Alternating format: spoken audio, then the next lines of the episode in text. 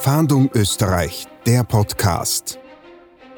Auf offener Straße erstochen, Mord in Salzburg.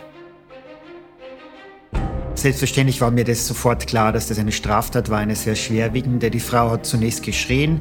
In dem Moment ist ein Mann weggelaufen. Dann ist natürlich für jeder Mann klar, was da eigentlich passiert ist.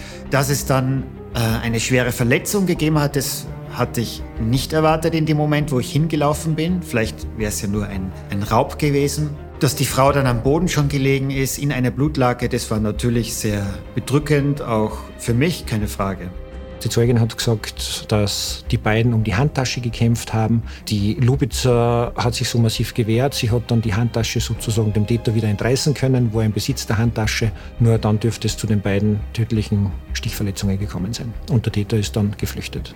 Ich habe die Frau dann in meine Hände genommen, den Kopf gehalten und ihr auch zugesprochen, Vertrauen zugesprochen, Mut zugesprochen. Sie hat mich angeblickt, die Augen waren weit offen. Aus meiner Sicht also noch voll bewusst, aber nicht mehr ansprechbar, zumal sie, glaube ich, am Hals auch eine schwere Verletzung hatte. Etwas dämmerig hat sie auch schon gewirkt, was dem Blutverlust wohl geschuldet war, aber sie hat nicht mehr, jetzt mit verbal nicht mehr reagiert. Soweit ich mich erinnern kann, hat sie eine Jacke angehabt, also ich wusste nicht, wo genau die Wunde ist. Im Hals dürfte sie eine Verletzung gehabt haben. Der Mann hat auch im Bauchbereich, glaube ich, fest hineingedrückt, um die Blutung zu stillen. Der vor mir dort anwesend war, das dürfte vielleicht der Wirt gewesen sein, ich kann mich nicht erinnern. Am Abend des 9. Mai 2011 wird die 38-jährige Lubica Kovacevic auf einer vielbefahrenen Straße in Salzburg durch zwei Messerstiche getötet. Der unbekannte Täter scheint es auf die Tasche der Frau abgesehen zu haben, doch die Situation eskaliert. Die Tat findet mitten in Salzburg statt und viele Personen halten sich in der Nähe auf, doch der Täter kann die Vorteile der Nacht für sich nutzen und verschwindet unerkannt in die Dunkelheit. Bis heute fehlt jede Spur von ihm. Konnten Sie am 9. Mai 2011 die Tat in Salzburg beobachten? Haben Sie Hinweise auf den Täter oder auf den Tathergang? Dann melden Sie sich bei der Polizei rund um die Uhr unter der Telefonnummer 059 133 133 oder unter der E-Mail-Adresse fahndung-österreich.bmi.gv.at.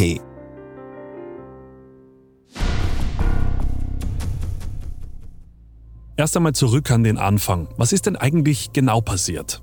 Wir reden vom 9. Mai 2011, Mord an Frau Lubica Kovacevic. Die Lubica Kovacevic war zum Zeitpunkt ihrer Ermordung 38 Jahre alt. Der Mord hat stattgefunden in Salzburg-Lehn im Bereich der Lehner Brücke vor dem dortigen Elmo-Café, sozusagen in der Öffentlichkeit am Gehsteig. Lubica Kovacevic ist von einem bislang unbekannten Täter durch zwei Messerstiche schwer verletzt worden. Sie hat sie dann noch in das Lokal geschleppt, äh, ist im Lokal zusammengebrochen. Äh, sie hat dort noch geäußert, dass sie von jemandem erstochen wurde, hat aber leider keinen Namen nennen können. Sie ist abtransportiert worden ins Krankenhaus, es erfolgte eine Notoperation, nur leider ist sie dann ihren schweren Verletzungen erlegen. Aber wer ist das Opfer überhaupt? Also die Lubica Kovacevic äh, ist in Salzburg geboren. Sie hat zwei Schwestern, wobei sie von den Geschwistern die jüngste ist. Sie war zum Zeitpunkt ihrer Ermordung 38 Jahre alt. Sie hat noch bei ihrer Mutter gewohnt. Sie hat äh, in Österreich Volksschule, Hauptschule, Polytechnik besucht und äh, eine Lehre zum zur Einzelhandelskauffrau abgeschlossen und hat wohl bis kurz vor ihrem Tode beim Milchhof Salzburg gearbeitet. Und wie gesagt, sie war die letzten fünf Jahre liiert mit dem Betreiber des äh, Elmo Café. Das Elmo Café befindet sich direkt neben dem Elmo Kino. Beide Lokalitäten sind heute in dieser Form nicht mehr existent. Personen aus Salzburg dürfte der Ort aber bekannt sein. Doch wo genau befindet sich der Tatort? Wir sind äh, im Stadtteil Lehn wir haben dort die Lehnerbrücke. Es ist äh, an und für sich ein sehr gut beleuchteter Stadtteil, beziehungsweise der Tatort dort ist äh, sehr gut beleuchtet. Es hat äh, damals noch das Elmo-Kino gegeben mit dem angrenzenden Elmo-Café. Das heißt, es ist eigentlich eine sehr stark frequentierte Örtlichkeit. Also für uns eigentlich sehr verwunderlich, dass der Täter hier doch relativ gut unerkannt hat entkommen können. Gesehen wird der Täter zwar, aber die Umstände machen es schwer, eine wirkliche Beschreibung abzugeben. Das weiß auch Michael, der nur Sekunden nach der Tat am Ort des Geschehens vorbeispaziert. Jetzt ist das Ganze schon elf Jahre her und wahrscheinlich werde ich einige Details vergessen haben. Am Tag, an diesem Tag bin ich auf der Lehnebrücke Richtung Stadt auswärts spazieren gegangen, als ich plötzlich hinter mir ein Schrei gehört habe, einer Frau, und habe mich sofort umgedreht und in diesem Moment einen Mann vom Elmo-Kino Richtung Bergheimer Straße laufen sehen. Und dann wusste ich natürlich sofort, dass da irgendwas im Argen ist. Ich bin dann sofort hingelaufen, konnte den Mann leider nicht mehr erkennen, was der Dunkelheit der Tageszeit geschuldet war, weder Gesicht noch die Kleidung. Wie auch Michael gibt es zwar einige Personen, die sofort zur Stelle sind. Zeugen, die den Mord mit ansehen konnten, gibt es aber nur wenige. Also es gibt äh, eine Augenzeugin der Tat, die zwar nicht den Beginn der Tat gesehen hat, aber sozusagen während des Tatvorganges dort mit dem Rad vorbeigefahren ist und teilweise auch Beobachtungen machen konnte. Mit Hilfe der Zeugin sowie Aussagen von Gästen des Elmo-Cafés können die Ermittler schließlich den Tathergang genau rekonstruieren. Die Tat äh, vom Beginn sozusagen gehen wir eigentlich davon aus, dass die Lubica Kovacevic mit dem Auto dort in die Bergheimer Straße zugefahren ist, das äh, Fahrzeug parallel am Fahrbahnrand geparkt hat, ausgestiegen ist.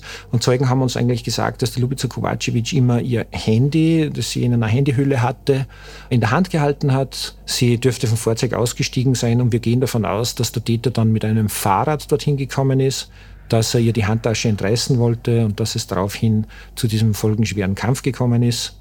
Indizien dafür haben wir einfach, weil das Fahrrad dort neben dem Auto auf der Fahrerseite auf der Fahrbahn gelegen ist.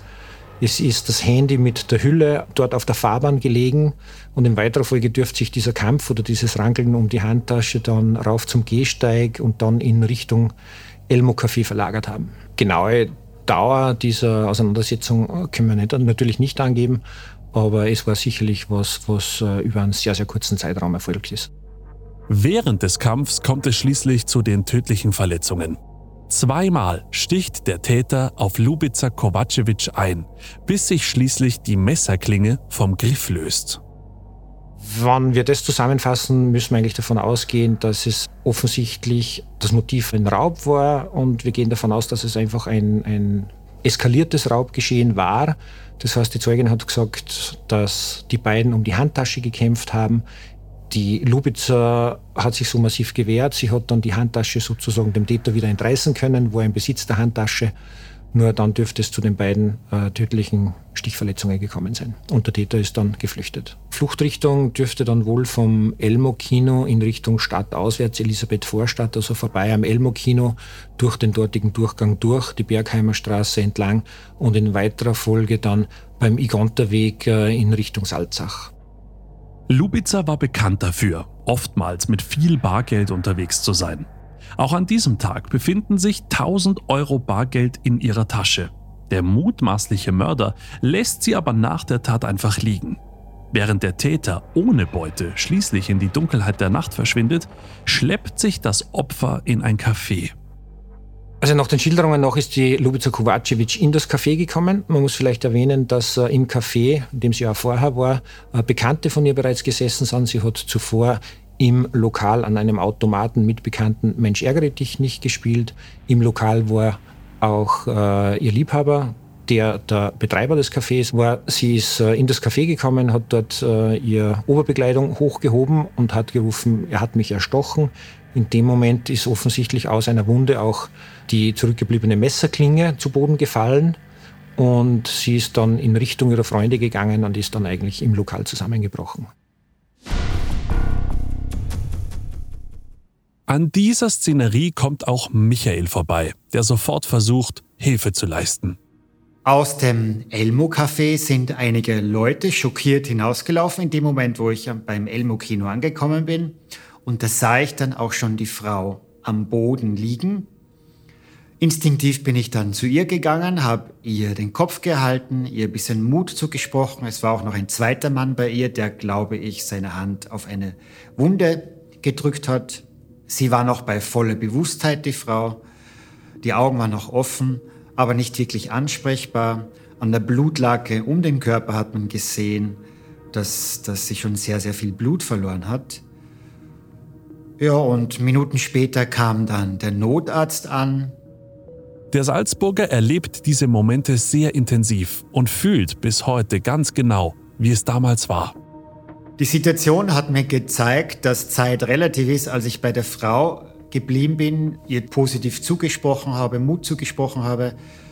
Haben sich die Minuten, in denen wir auf die Rettung gewartet haben, wie Stunden angefühlt. Und das hat mir wieder einmal gezeigt, dass Zeit stets relativ ist. Ich war total verbunden mit dieser Frau in dem Moment, wo ich sie im Arm hatte, habe ihr tief in die Augen geblickt, ihr von Herzen positiv zugesprochen. Irgendwie habe ich auch gesehen oder gespürt, dass sie wahrscheinlich bald sterben wird, weil so viel Blut um ihren Körper am Boden gelegen ist. Und ich habe mein Bestes gegeben, in dem Moment ihr nochmal Kraft zuzusprechen, Zuversicht, Vertrauen, was auch kommen möge. Wenn man einem Menschen tief in die Augen blickt, dann kennt man sich letztlich doch immer irgendwie. Wie lange sich die Zeit auch anfühlte, irgendwann war sie doch vorbei. Natürlich sofort zur Stelle ist die Rettung sowie die Polizei.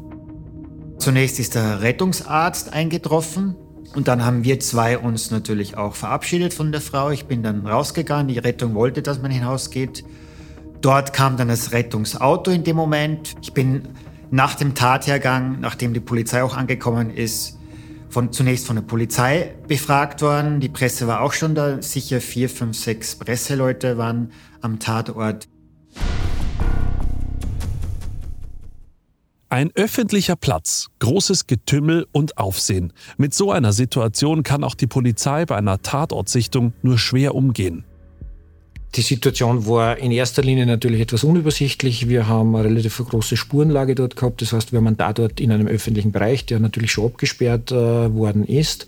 Man weiß im ersten Moment ja mal nicht, was gehört jetzt tatsächlich alles zur Tat, was gehört dort zum Tatort, was hat damit zu tun. Das heißt, man muss immer versuchen, sich hier einen Überblick der Lage zu verschaffen. Und es war natürlich auch so, dass äh, zu dem Zeitpunkt Lubica Kovacevic schon ins Krankenhaus gebracht wurde, notoperiert wurde. Das heißt, man hat auch keine Möglichkeit, äh, ihr Fragen zu stellen, dass sie sich dazu äußert, was jetzt wirklich passiert ist. Und man muss halt dann schon langsam einmal versuchen, sozusagen mit den Personen, die sich im Lokal aufgehalten haben, äh, zu reden, um zu erfahren, was denn letztendlich passiert ist. Wichtig ist es natürlich auch, die Spuren und Beweise zu sichern. Auch diese Aufgabe bringt an so einem öffentlichen Ort einige Tücken mit sich.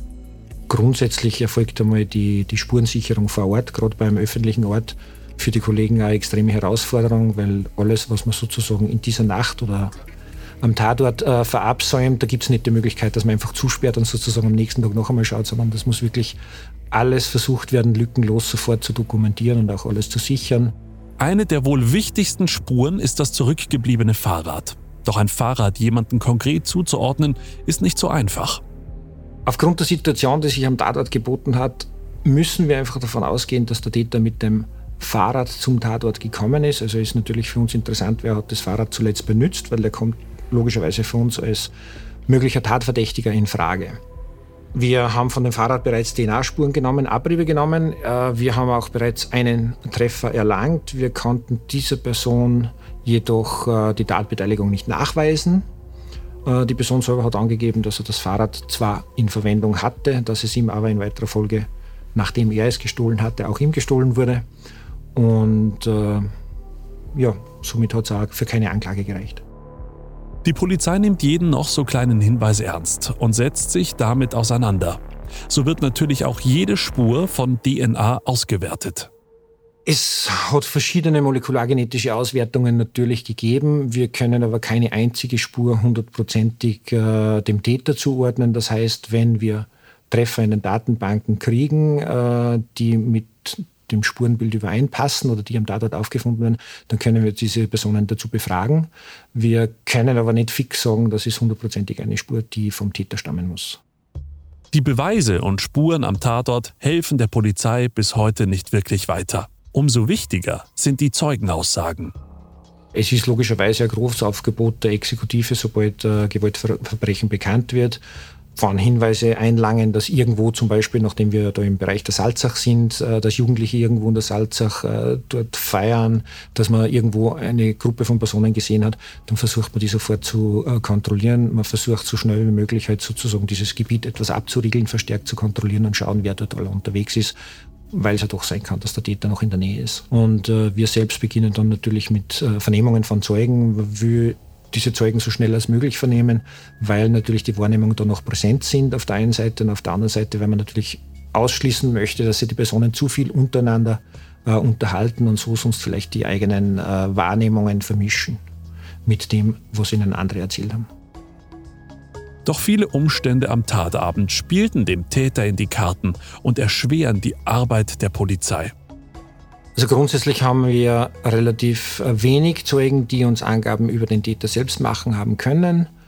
Der Täter wurde so unterschiedlich beschrieben, sodass wir eigentlich zu keiner brauchbaren Täterbeschreibung gekommen sind. Das Einzige, was wir annehmen können, ist, dass er eher unter 1,80 groß war und dass er eher von schlanker Statur gewesen ist. Auch Michael, der den Täter weglaufen sieht, kann keine wirkliche Beschreibung abgeben. Es war dunkel, ich konnte nicht mal die Farbe der Kleidung erkennen. Die Größe des Mannes auch nicht wirklich, weil ich keine Referenz hatte für seine Größe. Der Bewegungsart zu vernehmen, dürfte er eher jung als alt gewesen sein, der Mann. Kann dazu aber leider keine konkrete Angabe machen. Zwischen 20 und 40 dürfte er vielleicht gewesen sein. Und darüber hinaus habe ich ja jetzt nicht auf, äh, war ich ja nicht auf Detailsuche. Zusätzlich zu den nächtlichen Bedingungen kommt noch der Stress und der Schock, den die Zeugen in diesen Momenten erfahren. Grundsätzlich glaube ich es schon so, dass äh, diese Erlebnisse oder das Gesehene für die Zeugen natürlich auch Stresssituationen sind und dass die Wahrnehmungen einfach unterschiedlich sind. Also wir kennen das auch, dass der Körper oder das Gehirn sozusagen in einer Stressreaktion natürlich verschiedene Wahrnehmungsstörungen auch äh, hervorrufen kann. Und aus dem Grund ist für uns eigentlich wichtig herauszufinden, wo haben wir Übereinstimmungen. Das können wir dann eher verwerten, auch für unsere weiteren äh, Ermittlungen. Wenn es zu starke Differenzen gibt, dann äh, können wir keine fixen Annahmen treffen. Noch immer hat die Polizei keine wirklichen Hinweise auf den Täter. Aber wie macht man als Ermittlungsbehörde in einem solchen Fall weiter? Also es hat ursprünglich einfach noch keine, keine Täterhinweise gegeben. Man hat jetzt einfach mal die Situation sozusagen, die sich am Tatort geboten hat, aufarbeiten müssen. Und äh, ja, begonnen hat es dann letztendlich eigentlich mit dieser Gerüchteküche, weil sich doch in dem Lokal auch Personen aufgehalten haben, die mit der Polizei schon Kontakte hatten.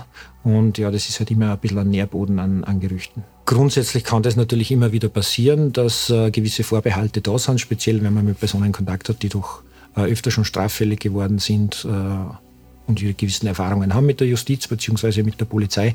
In dem Fall war das eigentlich kein Problem, weil die Personen oder weil manche dieser Personen äh, gar nicht in Salzburg gewesen sind. Das heißt, man hat sehr stark ausschließen können, dass sie mit dieser Tat etwas zu tun haben.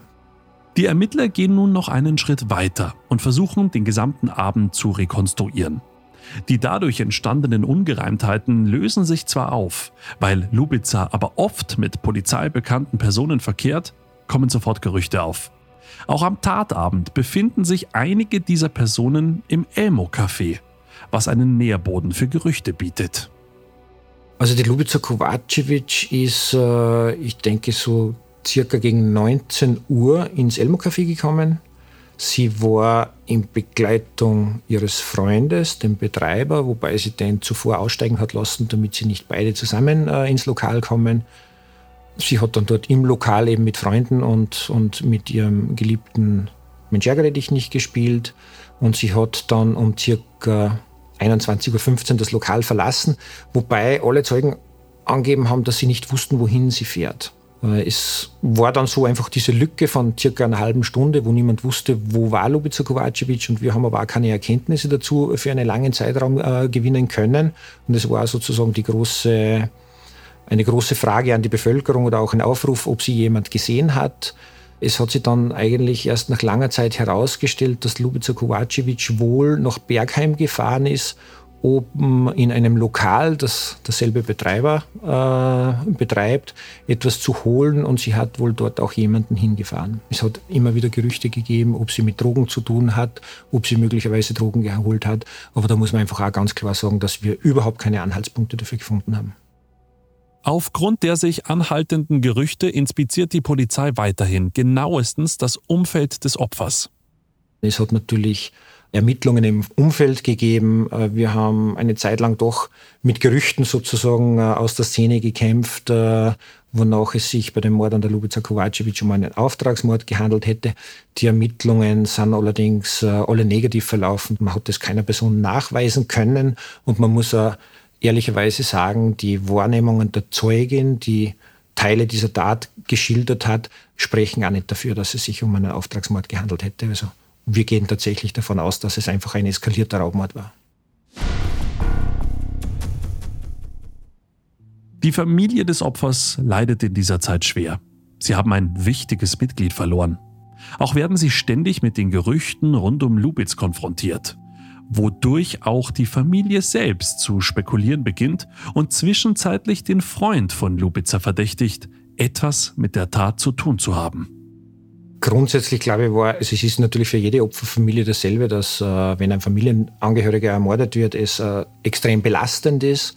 Äh, die zuvor von mir angesprochenen Gerüchte, die aber auch hier immer wieder der Mutter und den Schwestern zugetragen wurden, waren für die Familie natürlich zusätzlich schwer belastend, weil sie das doch irgendwo manifestiert, dass man sagt, okay, der Freund dürfte etwas damit zu tun haben, der Freund äh, wird aber dafür nicht bestraft. Und äh, im Endeffekt, die Polizei kämpft dann natürlich auch immer mit diesen Gerüchten, weil man muss den Gerüchten doch nachgehen. Es ist ja nicht so, dass wir sagen können, wir glauben diesen Gerüchten nicht, sondern wir gehen jedem Gerücht nach. Wir versuchen das wirklich restlos aufzuklären und, und kommen so letztendlich dann wirklich zu den, zu den Schlüsseln, die wir daraus ziehen können. Und in dem Fall hat es da nichts gegeben. Wie gesagt, für die Familie sehr, sehr bedauerlich. Es war für die Familie über einen sehr langen Zeitraum sehr belastend und ich denke auch, dass es das heute noch ist. Die Polizei lässt jedenfalls nichts unversucht. Am Morgen nach der Tat wird in großem Stil das Umfeld des Tatorts nach Beweisen abgesucht. Im Fokus haben die Ermittler den Griff der Tatwaffe, der beim Zustechen abgebrochen sein dürfte. Andererseits versucht man, mögliche neue Zeugen zu finden. Also es hat dann am nächsten Morgen an, an wirklich einen Großeinsatz der Salzburger Polizei gegeben, äh, mit so ziemlich allen verfügbaren Einheiten. Äh, es war eine der größten Suchaktionen, die ich selber oder ich persönlich äh, miterlebt habe in Salzburg. Es war wirklich so, dass man ganzen, den ganzen Fluchtweg bzw. die gesamte Elisabeth-Vorstadt äh, in Sektoren eingeteilt hat, alles abgesucht hat nach diesem Messergriff und ihn leider nicht auffinden hat können und gleichzeitig allerdings auch versucht hat, Zeugen der Tat zu finden. Das heißt, es sind dort fast alle Hausbewohner kontaktiert worden, man hat mit ihnen geredet, aber leider hat es nicht den nötigen Erfolg gebracht. Wir haben in dem Fall wirklich sehr, sehr viele Personen vernommen.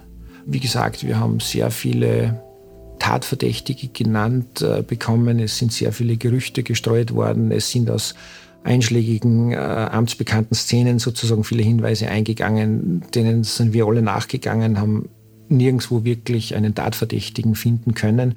Das war jetzt natürlich ressourcentechnisch äh, schon auch eine große Herausforderung und vor allem, man muss diese Gerüchte wirklich alle mal auch aus der Welt schaffen können, um, um sich sozusagen auf den wahren Täter oder auch wenn er unbekannt ist, äh, fokussieren zu können. Zumindest beim Motiv ist sich die Polizei relativ sicher und glaubt nicht an einen Auftragsmord, wie es in vielen Gerüchten immer wieder zu hören ist. Zeuge Michael ist sich da nicht so sicher. Aus meiner Position ist es sehr schwierig, ähm, über den Tatergang Details zu wissen, das Motiv des Täters, aber den Zeugenaussagen zu vernehmen, dürfte es vielleicht ein Raubmord gewesen sein, weil, glaube ich, die Handtasche von dieser Frau weggerissen wurde, soweit ich mich erinnern kann. Also es schaut eher nach einem Raubmord aus, aber es kann ja auch eine Täuschung sein, wenn es ein gezielter Mord gewesen war. Also das von außen zu beurteilen, ist, glaube ich, unmöglich. Da wissen die Beamten vielleicht mehr. Also von der Motivlage, so wie sie der ganze Tatort äh, präsentiert und so wie es die Zeugin angegeben hat, ist es einfach nur wahrscheinlich, dass er eskalierter Raubmord war. Eine Spur lässt den Ermittlern aber bis heute keine Ruhe. Das Fahrrad. Es war natürlich interessant. Äh, wir haben nie klären können, wem das Fahrrad gehört. Es ist leider äh, nicht, nicht im System gespeichert, zum Beispiel als, als gestohlenes Fahrrad. Es hat sich auch trotz medialen Aufrufen bei uns nie jemand gemeldet, äh, der der Besitzer des Fahrrades ist. Zeuge Michael kann bis heute nicht wirklich begreifen, dass der Täter vermutlich noch auf freiem Fuß ist. Doch seine Personenbeschreibung spiegelt haargenau das größte Problem der Polizei wider.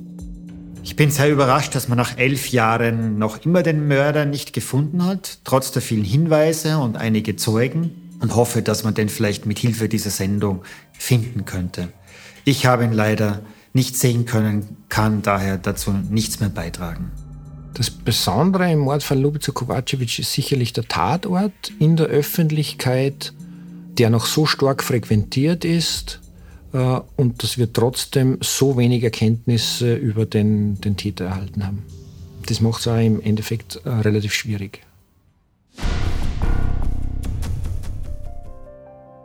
Wir fassen noch einmal zusammen. Lubica Kovacevic wird am Abend des 9. Mai 2011 auf offener Straße von einem unbekannten Täter ermordet. Im Streit um die Tasche der 38-Jährigen zückt der Täter ein Messer und sticht zweimal zu. Dabei löst sich die Klinge vom Griff und bleibt im Leib des Opfers stecken. Trotz sofortiger Erstversorgung verstirbt die Salzburgerin noch am selben Abend. Die Polizei geht jeder Spur nach, doch der Täter ist bis heute unerkannt und auf der Flucht. Konnten Sie am 9. Mai 2011 die Tat in Salzburg beobachten, haben Sie Hinweise auf den Täter oder auf den Tathergang, dann melden Sie sich bei der Polizei rund um die Uhr unter der Telefonnummer 059 133 133 oder unter der E-Mail-Adresse fahndung-österreich.wmi.gv.at. Mehr zum Fahndung Österreich Podcast finden Sie unter servustv.com slash podcasts sowie bei allen gängigen Podcast-Anbietern.